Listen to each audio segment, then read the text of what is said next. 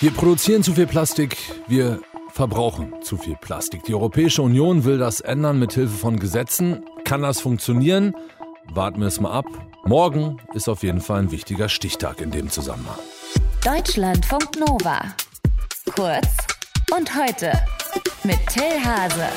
Wenn ihr in letzter Zeit im Supermarkt nach Plastikbechern oder Plastikbesteck gesucht habt, dann werdet ihr festgestellt haben, gibt's oft nicht mehr. Stattdessen stehen dann da Alternativen aus Bambus oder aus Aluminium.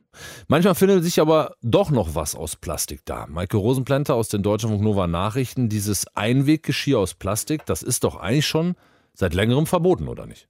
Das ist richtig. Das ist eine EU-weite Richtlinie, die letztes Jahr von den Parlamenten beschlossen wurde. Deutschland hat die Umsetzung Ende Juni 2020 beschlossen. Darüber hatten wir ja damals auch ziemlich viel berichtet. Aber es gab eine Frist, innerhalb derer diese Richtlinie umgesetzt werden musste und diese Frist, die läuft morgen aus. Heißt, ab morgen darf der Handel keine Teller, Messer, Gabeln, Wattestäbchen, Strohhalme, Luftballonstäbe und anderes aus Plastik mehr einkaufen.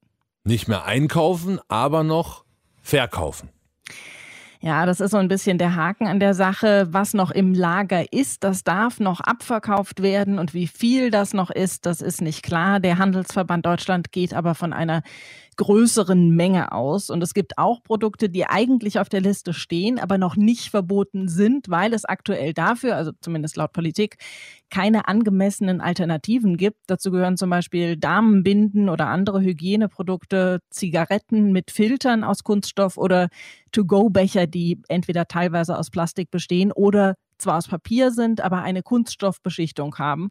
Und diese Produkte, die bekommen dann ab morgen ein Label, auf dem auf die Umweltschäden hingewiesen wird, die durch das Wegschmeißen des Produkts entstehen.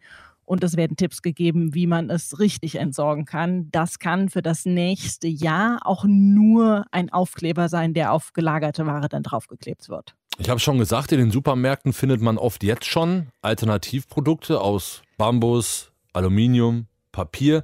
Sind die tatsächlich besser von der Umweltbilanz her? Naja, also teilweise, aber eben auch nur teilweise. Viele Imbissbuden, Lieferdienste oder To-Go-Läden, die haben ja bisher so Styroporverpackungen genutzt, um ihr Essen zu verpacken. Die fallen eben auch unter diese EU-Richtlinie, sind also ab morgen verboten. Und deshalb weichen da viele auf diese Aluschälchen aus. Und Aluminium ist halt auch nicht umweltfreundlich. Das braucht laut dem Verbraucherzentrale Bundesverband sowohl für die Herstellung als auch fürs Recycling sehr, sehr viel Energie. Und das, was überhaupt daraus recycelt werden kann, das ist extrem wenig. Und wenn Aluminiumschalen nicht beschichtet sind, dann kann der Stoff in das Essen übergehen, also auch nicht so prickelnd. Was mit Papier?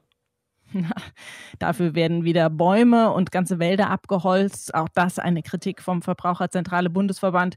Und diese Wälder und die Bäume, die nehmen ja eben eine Schlüsselrolle im Kampf gegen den Klimawandel ein. Und auch kompostierbare Kunststoffe, zum Beispiel diese Einkaufstüten aus Maisstärke, die können laut dem Bundesverband aktuell in den Kompostieranlagen nicht schnell genug abgebaut werden. Und wenn Produkte genommen werden, die aus recyceltem Material hergestellt werden, dann braucht es dafür auch extrem viele Chemikalien und Energie für den Herstellungsprozess. Also alles nicht so richtig gute Alternativen. Plastik nicht gut, Papier keine Alternative, Aluminium eh nicht. Was wäre denn eine gute Alternative?